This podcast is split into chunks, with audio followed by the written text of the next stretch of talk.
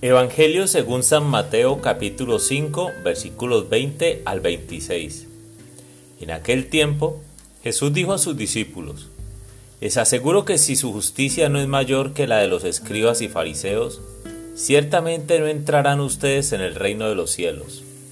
Han oído que se dijo a los antiguos, No matarás, y el que mate será llevado ante el tribunal.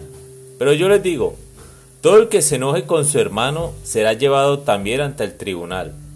El que insulte a su hermano será llevado ante el tribunal supremo, y el que lo desprecie será llevado al fuego del lugar de castigo. Por lo tanto, si cuando vas a poner tu ofrenda sobre el altar te acuerdas allí mismo de que tu hermano tiene alguna queja contra ti, deja tu ofrenda junto al altar y ve primero a reconciliarte con tu hermano, y vuelve luego a presentar tu ofrenda. Arréglate pronto con tu adversario. Mientras vas con él por el camino, no sea que te entregue al juez, el juez al policía y te metan a la cárcel. Te aseguro que no saldrás de allí hasta que hayas pagado el último centavo. Palabra del Señor.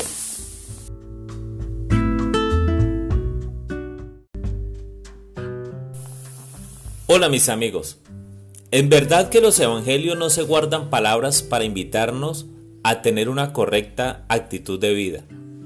Para algunos será exagerada las invitaciones e incluso se cuestionan cómo es posible que estar enojado con otra persona o despreciar a alguien sea peor que asesinar a otra.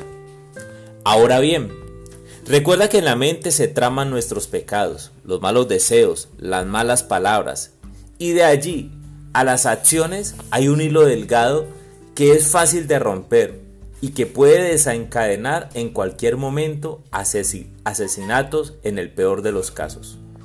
Por otro lado, deseo poner algunos ejemplos relacionados con la importancia del perdón y de las buenas acciones. Recientemente escuché a alguien decir, a esta persona no la perdonaré, así me vaya al infierno, pues ayudó en la destrucción de mi, de mi hogar.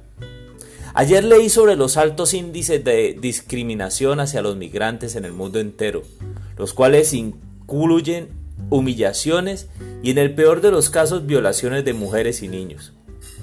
Otro caso, hablando de maltrato intrafamiliar, el silencio de las madres ante los castigos violentos de las parejas de estas con niños. Y si en la clase obrera las condiciones laborales obligan a tener que dejar a los niños solos todo el día en, una casa, imagínese el abandono de la clase social alta que deja a los niños al cuidado de otras personas o suplen su ausencia con dinero o regalos costosos, como si estos fueran el amor que necesitan. De alguna manera, todo esto son insultos. Es estar enojado con el hermano. Entonces, ¿Cómo vas a llevar tu ofrenda al altar? Esta es la clase de justicia que la sociedad, que tú y yo debemos solucionar en nuestros hogares. Pedir perdón al indigente, al migrante, a los niños, a las mujeres y hombres maltratados, a los ancianos abandonados que están recibiendo nuestros insultos y desprecio.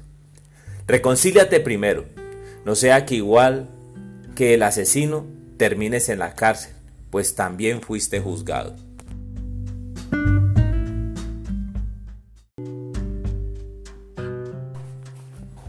Amado Dios, qué difícil es seguir tus parámetros de vida.